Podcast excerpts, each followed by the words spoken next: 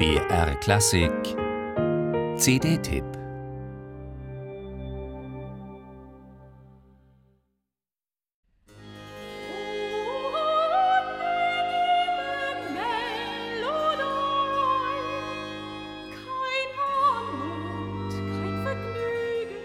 Die Sopranstimme und ein separater Textdruck sind das Einzige, was von dieser Solokantate überliefert ist.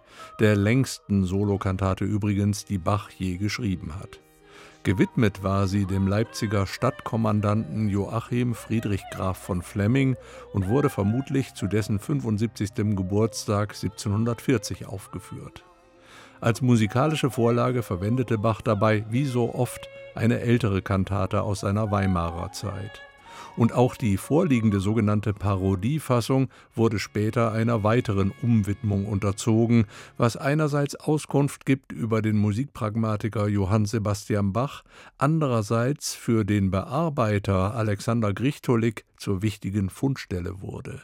Denn anhand dieser späteren Hochzeitskantate konnte er großenteils den Instrumentalsatz des vorliegenden Stückes rekonstruieren etwa zur Sopranarie Spielet ihr beseelten Lieder.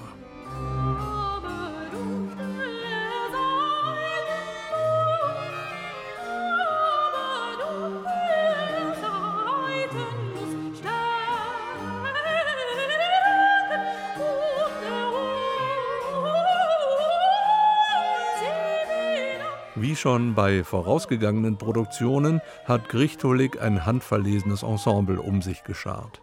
Zum einen die von ihm geleitete deutsche Hofmusik, zum anderen Solisten wie Katja Stuber, den Altisten Franz Fitztum und den Tenor Daniel Johansen, allesamt ausgewiesene Spezialisten im Bereich historischer Aufführungspraxis. Nichtsdestotrotz meint man einigen der hier dargebotenen Koloraturen das Fehlen des letzten Routineschliffs anzumerken, was in Anbetracht der Rekonstruktionsgeschichte eigentlich auch nicht verwunderlich ist. Zudem fällt auf, dass gerade die Sopranpartie in dieser Huldigungskantate einen ausgesprochen großen Tonumfang aufweist was wiederum in der anderen hier ausgegrabenen Kantate nicht der Fall ist. Er wählte Pleißenstadt, so ihr Titel, mit dem natürlich Leipzig gemeint ist, das Pleiß Athen in seiner damaligen kulturellen wie ökonomischen Blüte. Beiden Aspekten, dem der Künste und des florierenden Handels, huldigt Bach hier durch den Dialog der Götter Apollo und Mercurius. Verwählte Pleißenstadt, verwählte Pleißenstadt, dein Blühen wächst und lässt vor anderen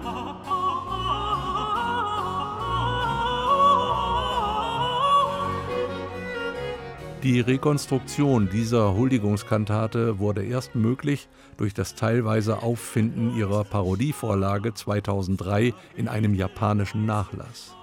Dabei handelt es sich um die beiden Gesangsstimmen der ursprünglichen Hochzeitskantate Vergnügte Pleißenstadt, Bachwerkeverzeichnis 216.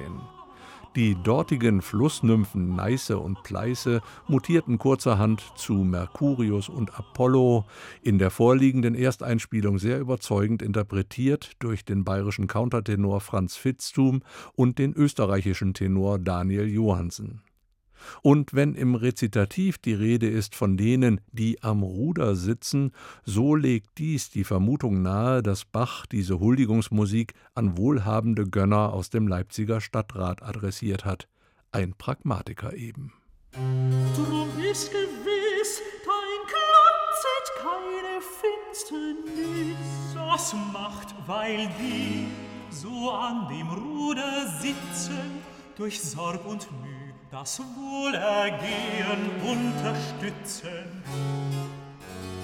Der Himmel kröne sie dafür mit ungemessenem Vergnügen. So Leipzig wird das Glück in dir noch größer, als es schon.